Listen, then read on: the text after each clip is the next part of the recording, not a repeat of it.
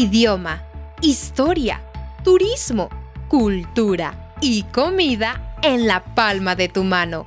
Aprende México en un podcast.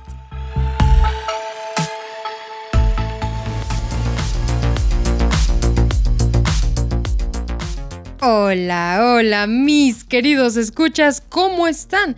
Bienvenidos a otro episodio de Aprende México en un podcast. Mi nombre es Perla Muciño y como siempre me siento muy feliz de estar aquí con ustedes y por supuesto acompañándome del otro lado Alberto Muciño. ¿Cómo estás Alberto? Muy bien Perla, gracias. Buenas noches, buenos días, buenas tardes, buenas noches a todos los que nos escuchan. Les doy las gracias por escucharnos y además quiero decirles que hoy vamos a hablar de algo sensible. Algo controversial, ¿cómo Muy no? sensible. Vamos a hablar de la educación que se vive en México. ¿Por qué la educación de México es como es? ¿Cómo se originó? ¿Y a qué aspiran los que estudiamos aquí o a qué aspiramos? ¿Y a qué aspiran los extranjeros que vienen a México y ven un sistema educativo distinto? Es correcto. Y es que la educación en México no es un misterio tampoco, por supuesto, y en muchas ocasiones es considerada como precaria, pero vamos a poner esta reputación en perspectiva. No la vamos a justificar, pero sí vamos a intentar darles más contexto, ¿no, Alberto? Sí, vamos a contarles lo bueno y lo malo de la educación en México, porque tenemos que recordar algo. La educación en México después de la, revolución, de la Revolución Mexicana, pues el país era analfabeta. Era el 80-90% de analfabetismo en México. Te estoy hablando de un siglo. Sí, claro. En un siglo se tuvo que transformar completamente México. Así que, básicamente, la educación es nueva y el sistema educativo muy, muy reciente. Tan es así que se están haciendo reformas educativas constantemente tratando de mejorar ese, ¿cómo, ¿cómo, podemos llamarla? Esa, novicia, ¿no? Esa, esa falta de experiencia en la educación. Sí, mira, por ejemplo, haciendo un poquito de historia, en Europa en 1770 llega la Ilustración. 1770. En México en 1910 apenas estábamos aprendiendo a hablar, a hablar el, el idioma de una manera pues más culta. Entonces son muchos años de experiencia la, lo que nos llevan otro tipo de, de, de, este, países. De zonas. Sin embargo, sin embargo, nos hemos, nos hemos sabido fajar para hacerle frente al mundo como está hoy, gracias a la educación. Y entonces vamos a tocar puntos buenos y puntos malos de la educación. Y aquí la ventaja es que hay dos generaciones que vamos a hablar. La que vivió en los 70s, eh, que soy yo, la educación, y la que vivió en este nuevo siglo, que es esta perla. Aquí presente. Entonces vamos a, vamos a dar perspectivas también. Exacto, queridos escuchas. Entonces, bueno, comenzando primero por el hecho de que la educación en México tiene recientes 100 años y para aquellos que dicen, ay, 100 años es mucho, nah, no es tanto. Para generar un sistema educativo en una población tan grande, en un país tan grande como México, no no es mucho. Tan es así que todavía hay un 18%, casi un 19% de población que no tiene acceso a la educación.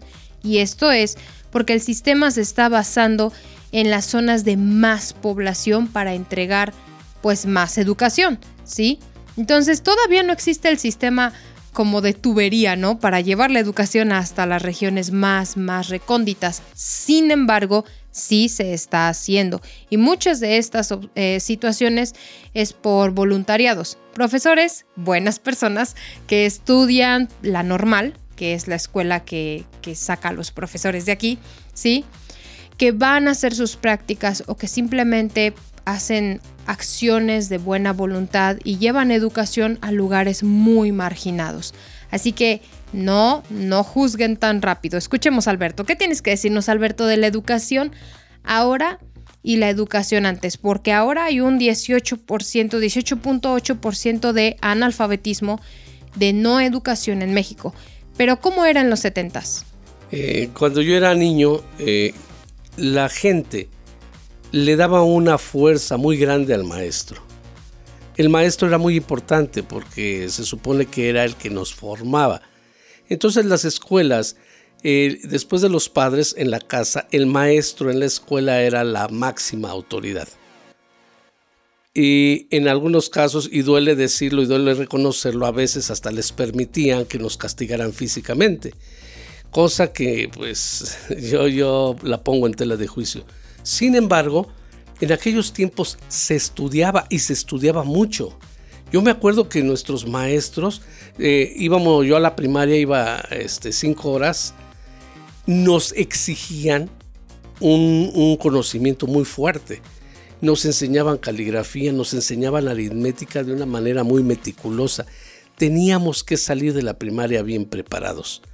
Después de que pasaba la primaria, en la secundaria, eh, a diferencia de las secundarias ahora, que prácticamente es, en algunos lugares son como cárceles, en aquel entonces se iba a estudiar también. ¿Por qué? Porque recordemos que nuestro sistema es seis años de primaria, entras a los seis años, a los 12 años ya saliste de la primaria y entras a la secundaria, tres años. A los 15 años ya estás fuera de la secundaria para entrar a una preparatoria. En ese momento tu, tu, capacidad se pone a prueba en la preparatoria, porque es el preámbulo de la universidad. Si sales de los 18 años de la preparatoria, pues ya estás preparado para la universidad o para el tecnológico o para lo que sea. Sí, para estudiar la carrera. Entonces, eh, una persona que entra a los 18 años a la universidad o al, o al politécnico, pues salía a los 22, 23 años cuando la carrera era larga, en una situación normal. Y salía gente muy preparada entonces. Después algo le pasó, algo le pasó a las reformas y bueno, eh, fue la corrupción. La corrupción como siempre mete sus manos o metió sus manos y en ese momento ya la educación no tuvo la fuerza que tenía en los 70s, en los 60s, en los 50s de repente entra una educación liderada por personas que lo único que les interesaba eran sus bolsillos y descuidaban la educación. Y de ahí tú nos puedes contar mucho, Perla.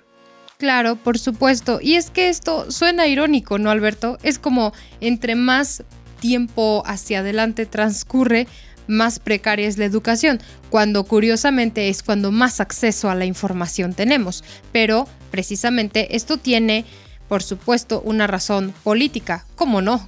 Siempre tiene una razón política, ¿sí? En los años 80, aproximadamente mitades de los 80, cambia el gobierno, de alguna por decirlo así, y se designa que el valor del gobierno no se va a orientar hacia la educación porque no le conviene al gobierno tener estudiantes, tener letrados, o sea, personas educadas, y cambia el sistema educativo. De alguna manera se estanca, ¿ok? Sí, de hecho, de hecho fue muy notorio cuando yo, yo viendo eh, mi educación y la educación que venía después de mí, me di cuenta que era muy condescendiente con el alumno. Ya no se le exigía lo que nos exigían a nosotros. Y eso repercutía en un mal aprendizaje. Pero llegó al punto, Perla, Llegó al punto del descaro donde dijeron, ¿sabes qué? No me importa si estás preparado o no estás preparado. Tú hoy estás en cuarto grado de primaria, tienes que subir al quinto grado. ¿Por qué? Porque lo decidieron los gobiernos, querían darle una buena cara al mundo y querían quitar el analfabetismo según y taparon y maquillaron todas las cifras. En ese momento la educación sufrió un cambio brutal. Ya no sabía ya no sabías tú a quién tenías, si una persona preparada o no preparada. Exacto. Y esta situación de maquillar las cifras viene más, más para acá, más dentro de los 2000. Pero allá por los 85 y 95 dentro de la política mexicana se dice, eh, secreto a voces, sí, que se, que se trató de quitar la educación de México para evitar que los mexicanos hicieran una segunda revolución en contra de los políticos porque era lógico y abiertamente que los políticos estaban robando mucho dinero. Eso por un lado. Pero por otro lado, estaban tratando de producir fábricas de mano de obra barata. ¿Por qué? Porque eso le convenía a muchos otros países y a los políticos. ¿Sabes qué? Solamente voy a exportar mano barata, ah, mano de obra barata. Y no sé si, recuerdes la famosa frase de la fuga de cerebros, la fuga de inteligentes. Persona que era muy inteligente en México se iba del país. Sí, porque no había oportunidades aquí. Aquí tenías la oportunidad de trabajar en fábricas como obrero. Así es, y poco a poco eh, fueron creando una escuela de trabajadores, de obreros, de, de, de personas no capacitadas. Eso fue un acuerdo que pues es un secreto a voces, como lo dices, eso fue un acuerdo del gobierno para que México no creciera, México no se levantara protestando contra eh, los políticos que se robaban cada vez más dinero de México. Ahora bien, sumado a esto, junto con la corrupción, por supuesto, existió un factor fundamental en el deterioro de la educación, los maestros. No, no voy a hablar mal de esas personas que se preparan con todo el amor para educar a una población. Voy a hablar mal de las personas que permitieron que en su momento un taxista, el lechero o un abogado que no tenía trabajo porque era medio idiota, ¿sí? diera clases. Porque si algo es seguro es que igual que en la medicina, la educación es algo que se debe hacer con vocación. Una persona que no está lista para educar no puede educar bien, especialmente si estamos hablando de niños o adolescentes que son muy difíciles. Déjame, déjame poner una, una, este, una situación personal en perspectiva para que se den cuenta cómo fue en unos años atrás. Yo tenía una chica que estudió para maestra y me consta que se esforzó muchísimo para obtener su licenciatura de maestra y, se hizo maestra. Bueno, en esas épocas no le importaba al sistema educativo si tú eras un buen profesor o no. Le importaba si tenías dentro un profesor o no. Porque las plazas, o sea, los trabajos, se heredaban, se rentaban o se vendían. Dicho de otra manera, por ejemplo, yo ya me voy a retirar porque ya estoy muy viejo y voy a jubilarme y tengo una plaza de maestro. En ese momento, como no tengo ni hijos ni familia o no se los quiero dejar, yo vendo mi plaza. Y veo a una persona, ¿sabes qué tienes trabajo? No, no tengo trabajo, te vendo mi plaza de maestro. ¿Cuánto me cuesta? Tanto. Y eran cantidades muy grandes. Entonces en ese momento Imagínate la persona que, era una persona que no estaba preparada en absolutamente nada, compraba la plaza de maestro y en ese momento era nuestro maestro de matemáticas o de español o de física o de lo que fuera. Y entonces la corrupción dentro de la situación educativa fue muy fuerte. Todo esto es lo malo. Exacto. Entonces, bueno, volviendo a esa situación, ¿cómo pretende un sistema educativo educar correctamente a una persona cuando la persona no tiene, la persona que educa no tiene la menor idea de cómo educar, ni la menor convicción de hacerlo, o por lo menos la preparación mediana, porque ni siquiera tenía pues los estudios para hacerlo. Entonces hubo, por un lado, la compra de las plazas, que en resumen es un lugar dentro del magisterio, un lugar para ser maestro, ¿sí?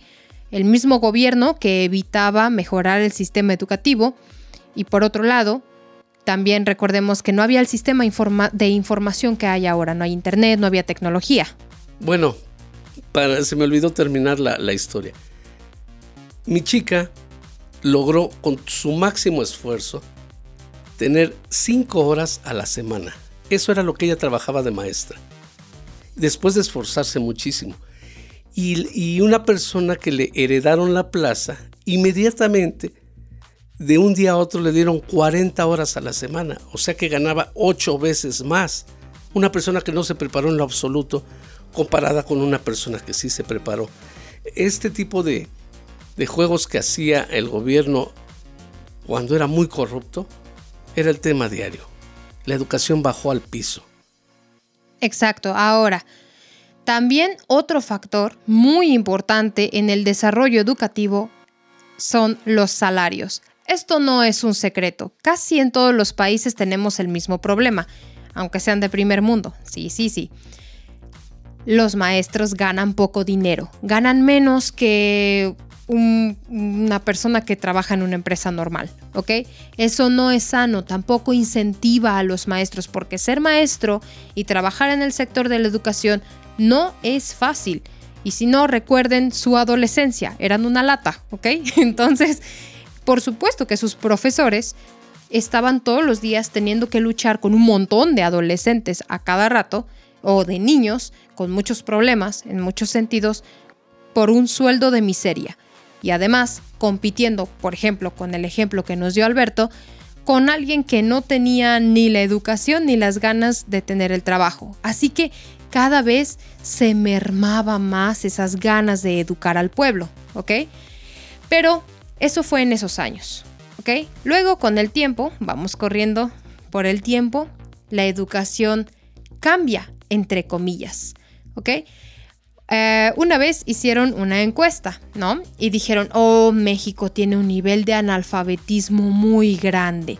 Analfabetismo, recordemos que es que no sabes ni leer ni escribir ni nada, ¿ok?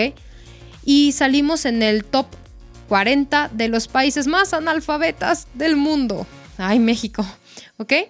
Y entonces al presidente en ese tiempo corrupto, por supuesto, se le ocurrió la brillantísima idea de subir el promedio y dijo, tengo una gran idea. A partir de este momento, nadie, pero nadie va a reprobar un grado. ¿Ok? Así que si por muy bruto, pero por muy burro que fueras, que burro es una expresión para decir que eras un, tonto, que, no sabía estudiar, ¿sí? Tú ibas a pasar el grado. Y me consta, esta es experiencia personal. Yo iba en sexto grado, tenía 12 años y uno de mis compañeros con el sistema antiguo tenía 18 años. Iba a reprobar ese grado otra vez porque el niño no estudiaba ni de chiste, ¿ok? Ni, ni, ni de broma estudiaba y no sabía escribir, no sabía leer y no sabía lo más básico de lo más básico por voluntad propia. Ese es otro asunto, ¿ok? Pero ese año llegó la noticia de que todos iban a graduarse, todos iban a pasar el curso, nadie iba a reprobar. Y nosotros hicimos una fiesta muy especial para que nuestro compañero en ese momento em, festejara que por fin iba a salir a los 18 años de la primaria. ¿Ok? ¿Se imaginan? Que no iba a tener ningún mérito y que personas, por ejemplo, como yo o como muchos compañeros que nos esforzábamos muchísimo, sentíamos como, oh, ¿y entonces para qué me esfuerzo? Si cualquier, no voy a decir la palabra, pero si cualquier persona que no estudia puede aprobar, entonces ¿para qué me esfuerzo? Y bajo ese criterio muchas personas dejaron de estudiar, Alberto. Decían, ¿para qué me esfuerzo si cualquiera puede pasar? Sí, pero desgraciadamente se estaban preparando para pasar un examen, no para la vida real. Y aquí es donde, donde tuvo toda su repercusión. De repente, México se volvió un pueblo de, de, gente de mano de obra. que exportaba mano de obra a Estados Unidos, a Inglaterra, al mundo. al mundo. ¿Por qué? Porque éramos los perfectos personas para hacer oficios. ¿Sí? Para ser electricistas, para ser plomeros, para ser... Entonces... Y ni siquiera, ¿eh? Algunos ni siquiera llegaban a esa educación. Pero, pero eso pasó y entonces algo sucedió. Ahora viene lo bueno, Perla, porque no todos son malas noticias. Lo bueno fue que, primera, todavía existen personas de mi generación que fuimos viendo el deterioro y siempre nos opusimos a ese tipo de, de educación. Y entonces de alguna manera algunos rescatábamos a nuestros hijos o a nuestros sobrinos o a quien fuera para que no cayeran en esa trampa de no quiero estudiar. Una. Dos, entraron las redes sociales y empezaron a abrirle la mente a la gente. Antes había dos canales de televisión en México y los dos canales de televisión no te enseñaban absolutamente nada, al contrario, pero no quiero hablar de eso. Cuando surgen las redes sociales, esas redes sociales tenían dos puntas. O te la pasabas divirtiéndote como en tus dos canales de toda la vida en México, o buscabas por lo menos saber que estabas en el hoyo en la educación. Y en ese momento, y junto con las nuevas generaciones, se empezó a dar otro cambio, un cambio más positivo que se empezó a notar en todos los sectores. Y ahora, ahora, al día de hoy en México, México tiene muy buenos profesionistas y también los exporta, ¿eh? Así es. Entonces, va cambiando la educación y de repente da el salto que debía haber dado hace mucho tiempo, ¿ok? Cuando la población en general se para en seco y dice, no, no, no, no, no, a ver, esto está mal, tenemos internet, redes sociales y un mundo allá afuera, ¿ok? Porque se nos abre el mundo. Entonces, decimos, ok, yo puedo estudiar lo que yo quiera porque soy autodidacta. Yo puedo prepararme mejor en la primaria, en la secundaria y los siguientes grados, ¿sí? Porque ahora tengo acceso a Internet. Lo que antes a escribir una tesis me tardaba años, ¿sí? Porque tenía que investigarlos y tenía que gastar muchísimo dinero, ahora puedo hacer mis investigaciones hasta en otro idioma porque Google Translate hace la traducción. Además, además hay algo importante.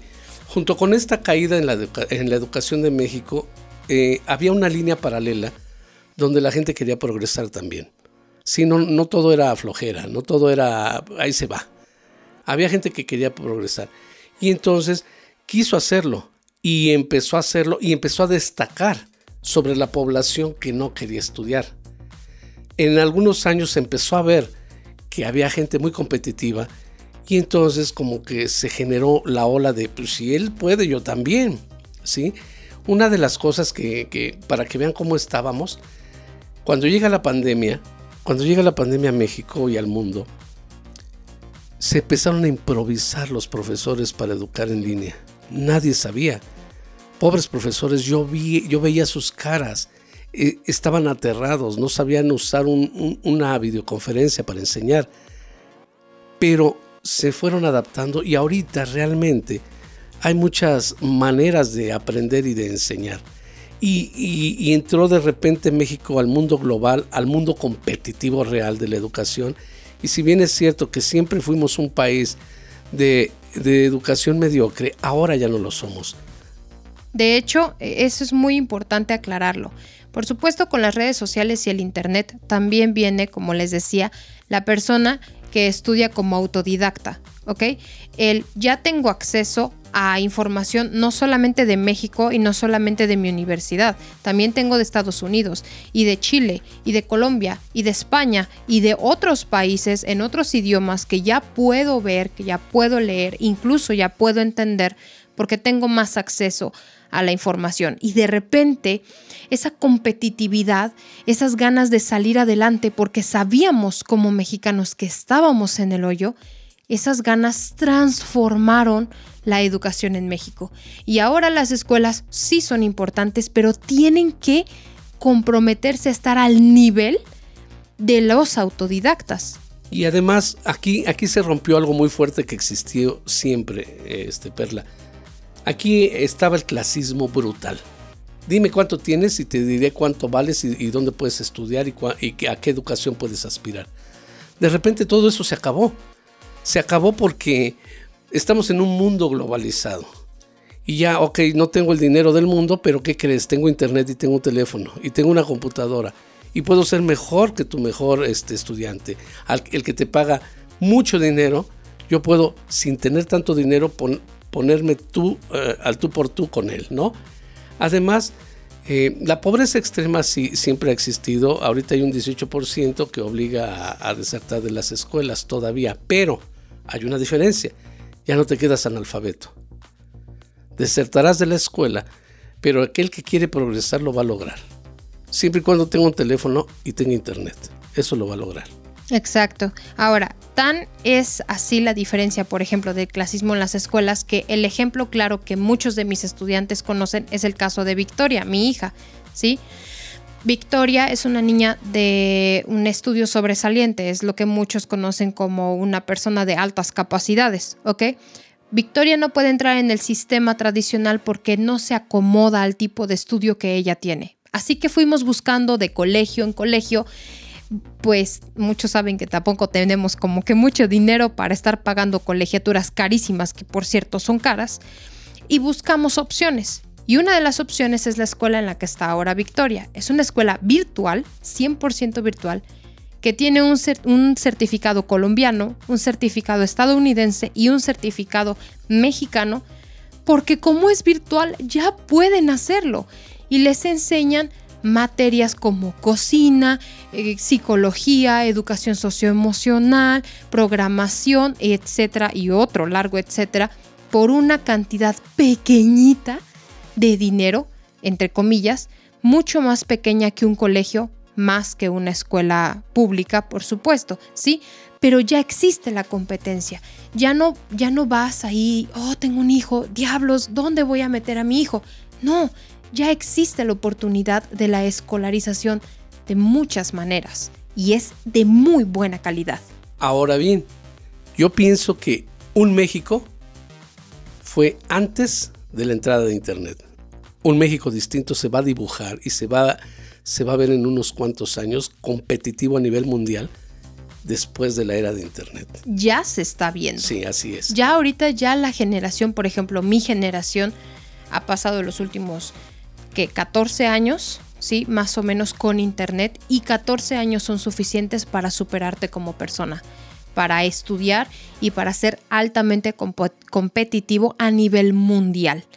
Entonces, la marca del internet, así muy, muy marcada, se va a ver en unos 10 años, por mucho 10 años, pero ya ahorita, ya el mundo cambió y la, la educación cambió. Además, México tiene mexicanos, recordemos estamos acostumbrados a luchar toda nuestra vida, a pelear por lo que necesitamos. Para nosotros no es, no es ninguna, ninguna sorpresa tener que fajarnos, tener que dar el, 110% para obtener algo. Así es. Entonces, esto, esto lo digo con orgullo. México hace 100 años era analfabeta casi en su totalidad y hoy está compitiendo con las grandes empresas, con los grandes trabajos, con los grandes puestos a nivel internacional. Exacto, tenemos un México globalizado.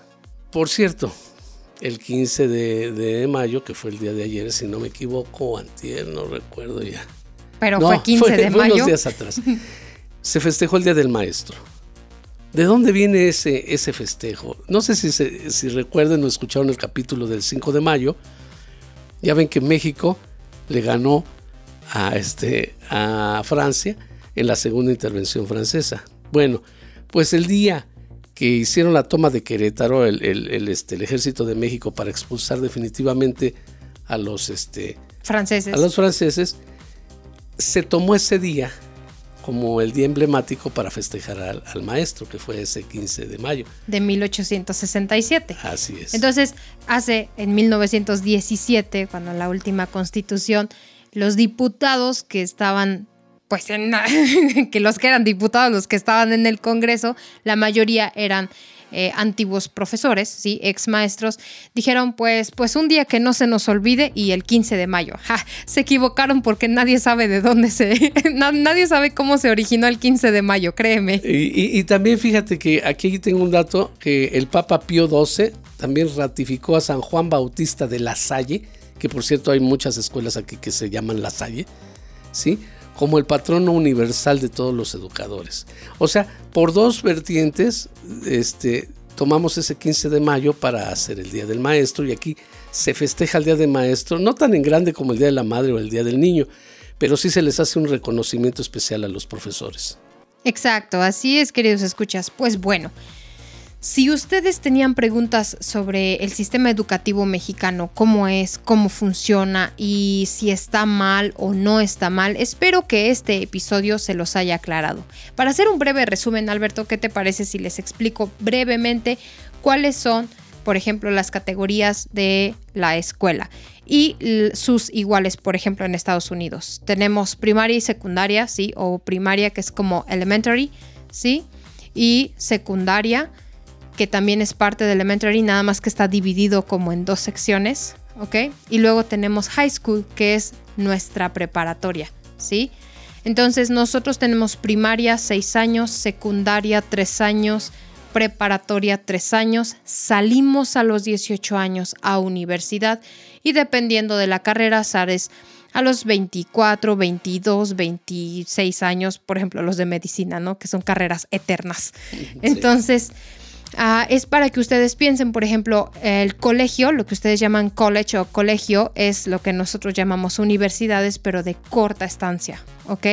Y bueno, ya la universidad para carreras más largas, high school es preparatoria y elementary, primaria y secundaria que, después vamos a hablar de la nueva normativa en México, ¿eh? Y nuestras grandes casas de estudio de México, que es la UNAM, que es la Universidad Nacional Autónoma de México, y el Politécnico, el Politécnico Nacional, eh, son nuestras dos casas de estudios que han generado grandes, grandes personas, grandes cerebros, y sigue generándolos. Y sí nos sentimos orgullosos de de esas dos grandes casas de estudio y todas sus derivadas ah, de, esas casas de estudio. Que de hecho les recordamos que la televisión a color que ustedes están viendo salió de un este de un estudiante de la UNAM, así que mexicano, obviamente mexicano, así que demos gracias al color. Sí, aquí aquí tenemos grandes grandes ahora tenemos grandes universidades, grandes escuelas que compiten a nivel mundial. Eh, les quisimos contar principalmente lo malo porque muchas personas eh, a veces dicen, es que son México es un país de electricistas. No es verdad, no es verdad, ¿no? O de suena muy mal. Sí, sí, hay quien lo ha dicho. Pero no, no es verdad. O sea, hay personas muy valiosas, pero quiero que vean también dos cosas. 100 años de educación apenas saliendo del analfabetismo y luego peleándonos con gobiernos corruptos, es lógico. Antes digan que de veras no somos un, país de, de, plomeros, ¿no? O sea, sí, un, fuerte abrazo a nuestros educadores, a los que lo hacen con convicción y que tienen, eh, que tienen esa sangre para educar, y a nuestros grandes alumnos que nos han representado en muchas partes del mundo. Señores, este episodio llega a su fin, nos tardamos un poquito, mi nombre es Alberto Muciño, les doy las gracias por escuchar este episodio y esperamos, este, espero verlos pronto. Aquí ahorita Perla les va a hablar del Patreon y de las redes sociales. Muchas gracias. Así es, queridos escuchas. Pues bueno, a todos ustedes que nos mandaron mensajes del 15 de mayo, muchísimas gracias. Nos llegaron desde Alemania, Rusia, y Australia, Estados Unidos y me siento muy feliz porque, por supuesto, como ustedes saben, también somos profesores, tutores de español en italki.com. Pueden buscarnos y reservar una clase de prueba con nosotros que tiene 100% garantía. Así que si no les gusta, dicen, nah, no me gustó y lo regresan. No, no lo hagan, ¿eh? Pero bueno, entonces, gracias a todos ustedes por escuchar este episodio. Recuerden eh, entrar a patreon.com diagonal aprende México. Estamos subiendo contenido, cada vez más contenido, nuevo contenido, ¿ok? Y también estamos en Instagram para responder sus preguntas y tratar de activarnos un poco. Les agradezco muchísimo todo su tiempo, queridos escuchas. Recuerden que el conocimiento abre las puertas del mundo. Mi nombre es Perla Musiño y me siento muy feliz de estar aquí. Un beso desde México.